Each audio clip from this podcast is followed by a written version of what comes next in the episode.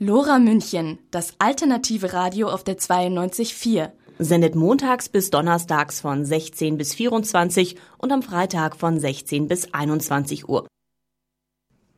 Ja, wir haben noch ein bisschen Zeit und tatsächlich ist Martin Hensel ins Studio gekommen, der, Geschäfts-, der stellvertretende Geschäftsführer der Kreisgruppe München vom Bund Naturschutz und da stelle ich ihm doch gerade noch ein paar Fragen.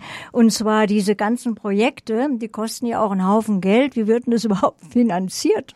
Ja, hallo, schönen Abend, Christina. Schön, dass ich vorbeikommen konnte. Ja, das ist die große Frage, die uns natürlich jetzt wahnsinnig umtreibt, denn äh, die Projekte, man kann sich vorstellen, kosten tatsächlich viel Geld da. Wir müssen äh, diesen Container, den wir vorhaben, überhaupt erstmal auf die Beine stellen. Der muss natürlich auch erstmal entsprechend hergerichtet, gestaltet werden. Wir ähm, brauchen Aktionsmaterial, wir brauchen fürs Programm, äh, das kostet uns alles Geld.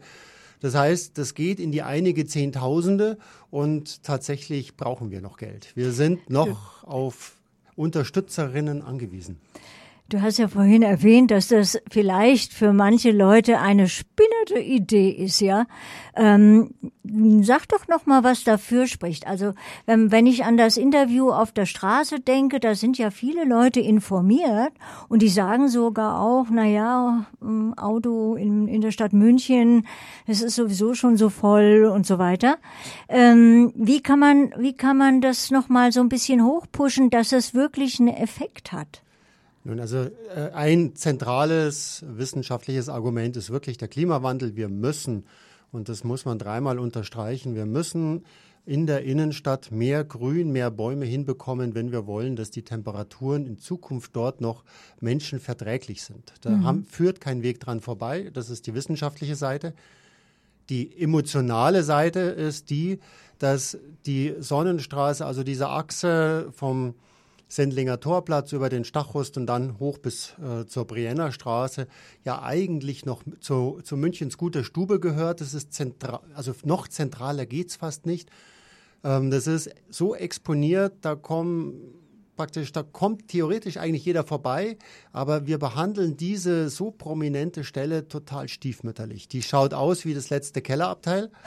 Und ähm, das ist auch aus diesem Grund dringend notwendig, hier ähm, was für Aufenthaltsqualität zu tun. Und die Idee mit dem Central Park, also dieser großen grünen Parkachse an der Stelle, die ist deswegen so schön und auch in, für, ich bin selber total begeistert davon, weil äh, man kann sich's vorstellen. Es ist eben noch nicht so lange her. Also meine Fantasie ist noch nicht so weit, dass ich mir das jetzt so vorstellen kann, weil ich denke natürlich an Bäume und sowas all. Und äh, was ist denn mit der Tram dann? Nun, die Trambahn, die war ja, also in den 30er Jahren, wo die letzten Bilder aufgenommen wurden und wo es Postkartenansichten gibt und eben auch diese Aufnahmen von Menschen, die hier entlang flanieren, da war die Trambahn auch schon da. Mhm. Die lag aber eben nicht zentral in der Mitte, sondern die Gleise wurden ähm, seitlich am Rand geführt.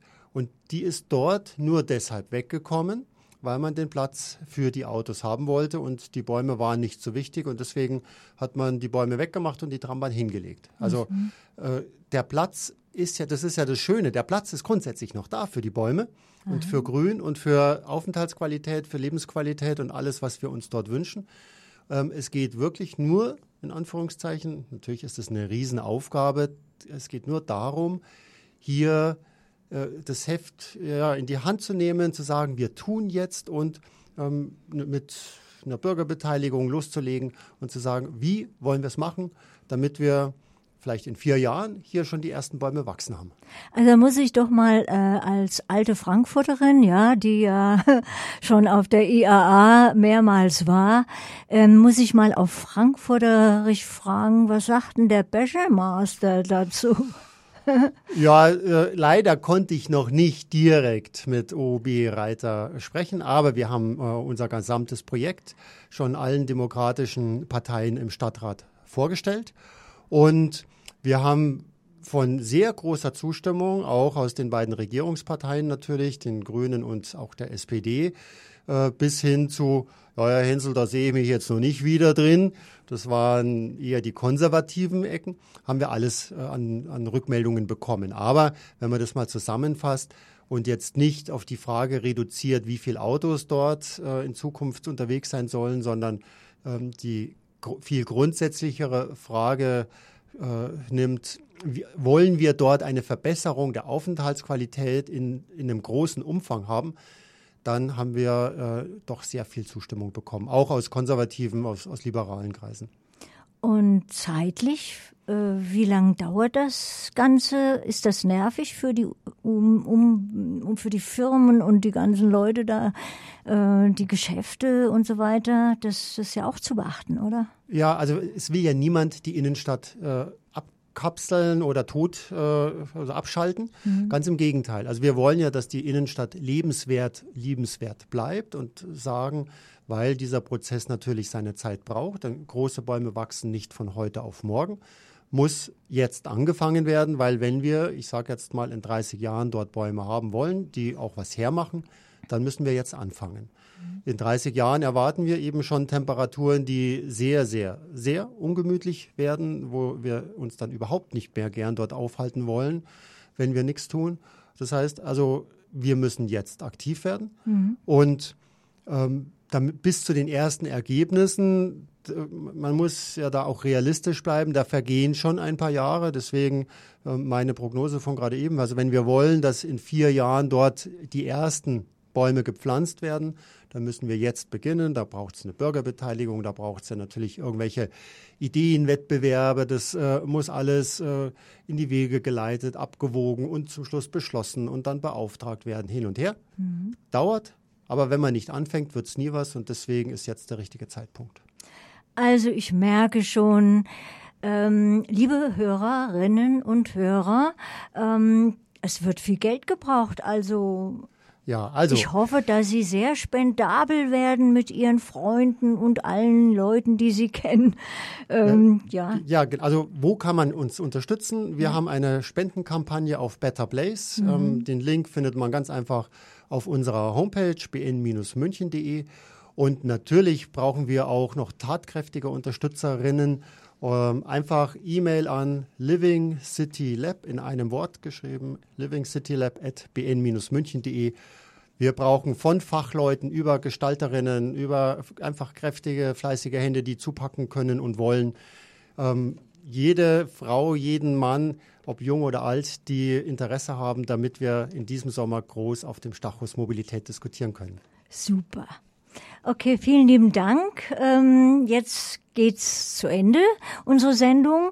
Äh, und wieder sind die knapp 60 Minuten vorbei. Und äh, liebe Hörerinnen und Hörer, ich danke Ihnen. Vielen lieben Dank für Ihr Zuhören und ebenso auch an alle Mitwirkenden dieser Sendung. Der Reihe nach waren es Kollegin Janine Luis zum Wettbewerb des Bayerischen Staatsministeriums für Umwelt und Verbraucherschutz und seine Partner. Bitte dran denken, Einsendeschluss ist der 30. Juni 2021. Äh, Kollegin Eva Dutz plus Hund Feli mit der Meinungsumfrage zur IAA, Projektmanagerin Katharina Horn im Interview mit Kollegin Lena Wörter zum Projekt Living City Lab vom Bund Naturschutz und dem Erlebnis Container am Stachus Karlsplatz während der IAA. Stellvertretender Geschäftsführer Bund Naturschutz Kreisgruppe München Martin Hensel im Interview mit Kolleginnen Mara Mijolovic und Ramona Rösch zur Vergrünung der Sonnenstraße in München. Werkstudentin und Kollegin Tanja Rutenanger mit Kollege Philipp Siegel zum Thema Autofrei Challenge. Danke auch an unseren Techniker Markus Kappeler. Ja, das war heute alles ein bisschen aufregend. Adressen, weitere Infos finden Sie auf der Homepage bn-münchen.de, ebenso unsere Beiträge als Podcast. Unser Büro ist weiterhin leider für den Publikumsverkehr geschlossen und verantwortlicher Redaktionsleiter war und ist immer noch Martin Hensler. Und ähm, auf ein Wiederhören am 17. Juni äh, ab 19 Uhr. Und ähm, bleiben Sie achtsam.